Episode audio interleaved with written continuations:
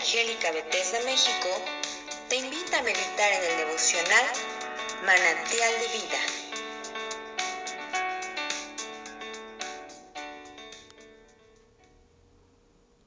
Soy el pastor Rafael Monroy y en esta oportunidad te invito y me acompañes a que juntos meditemos en el capítulo 2 del libro del profeta Zacarías. La palabra del Señor dice de esta manera. Alcé después mis ojos y miré, y he aquí un varón que tenía en su mano un cordel de medir. Y le dije, ¿A dónde vas? Y él me respondió, a medir a Jerusalén, para ver cuánta es su anchura y cuánta su longitud. Y he aquí salía aquel ángel que hablaba conmigo, y otro ángel le salió al encuentro.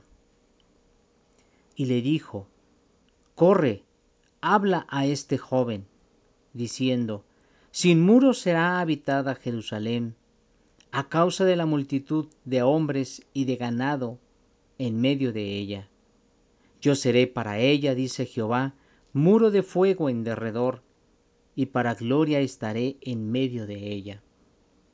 Eh, eh, huid de la ciudad del norte, dice Jehová, pues por los cuatro vientos de los cielos os esparcí, dice Jehová.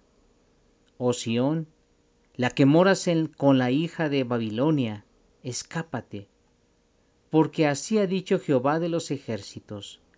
Tras la gloria me enviará él a las naciones que os despojaron, porque el que os toca, toca a la niña de su ojo. Porque he aquí, yo alzo mi mano sobre ellos, y serán despojo a sus siervos, y sabréis que Jehová de los ejércitos me envió. Canta y alégrate, hija de Sión, porque he aquí, vengo y moraré en medio de ti, ha dicho Jehová. Y se unirán muchas naciones a Jehová en aquel día, y me serán por pueblo, y moraré en medio de ti y entonces conocerás que Jehová de los ejércitos me ha enviado a ti. Y Jehová poseerá a Judá su heredad en la tierra santa y escogerá aún a Jerusalén. Calle toda carne delante de Jehová, porque Él se ha levantado de su santa morada. En este capítulo 2 en relación a, a Ezequiel 40, versículo 3 y al 5. Se usa el cordel de medir como un símbolo de preparación para reconstruir la ciudad y el templo en la era del reino. Como muestra el contexto del capítulo 4 al 13, Aquí tiene ese significado.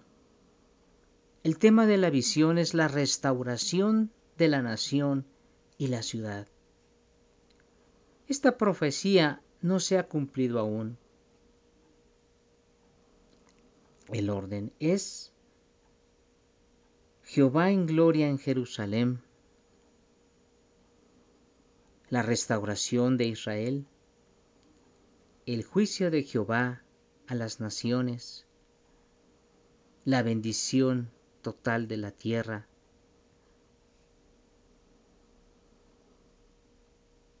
Nosotros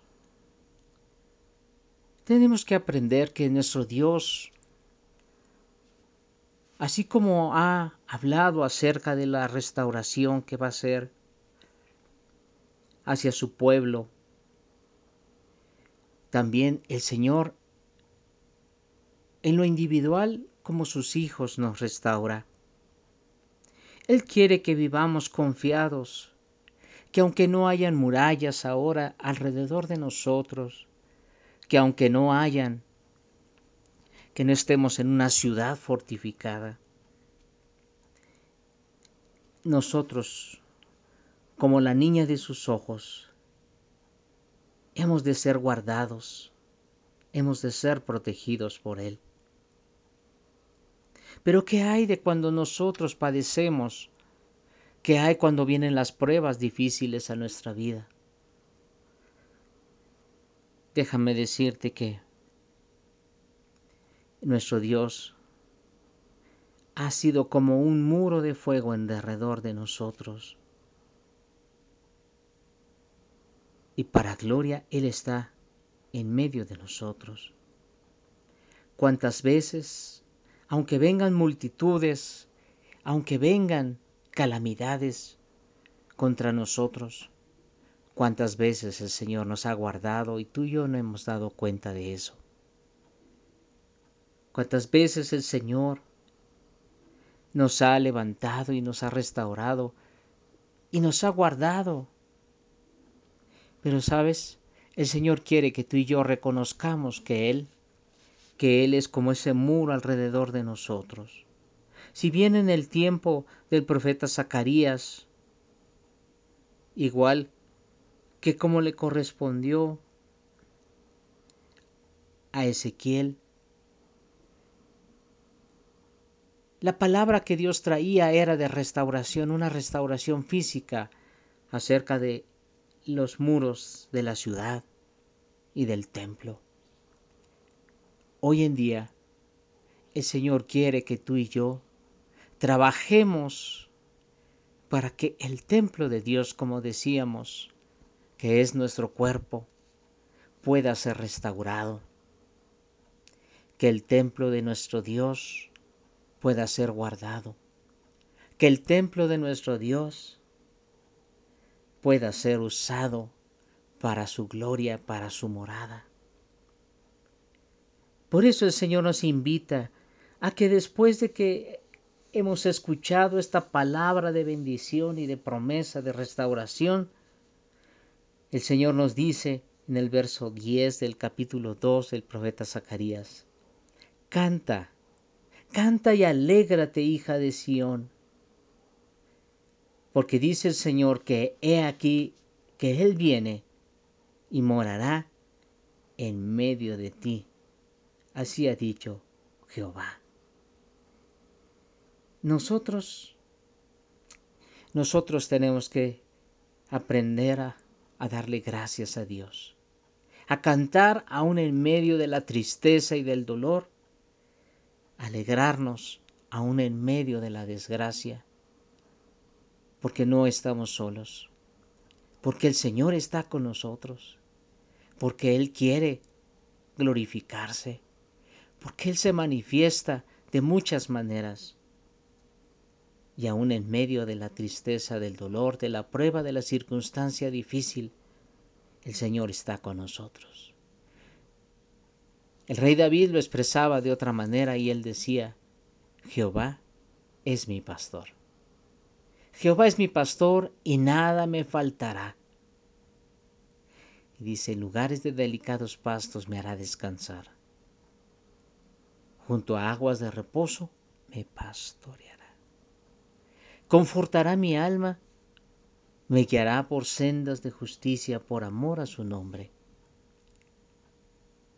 aunque ande,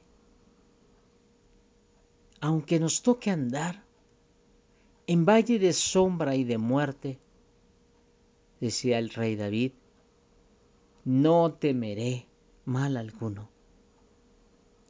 Y vaya que al rey David le tocó vivir circunstancias difíciles.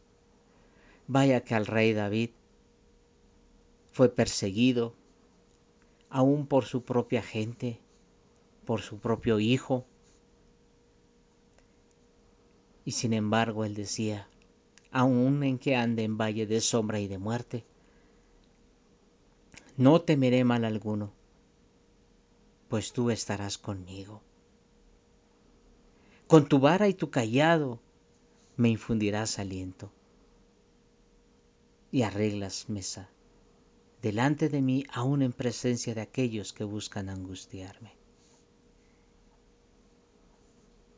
Y sí,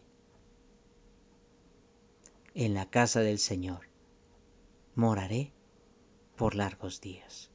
Y esa es la confianza que hoy tú y yo podemos depositar en nuestro Dios.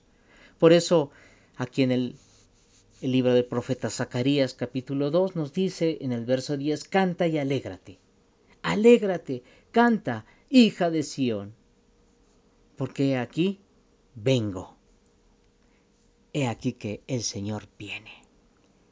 Por eso, a pesar de las circunstancias, gocémonos en el Señor. Alegrémonos, cantemos para su gloria. Porque la promesa es que Él, Él morará en medio de nosotros. Y esa es una causa mayor de gozo. Yo sé que algunos estamos viviendo circunstancias difíciles el día de hoy.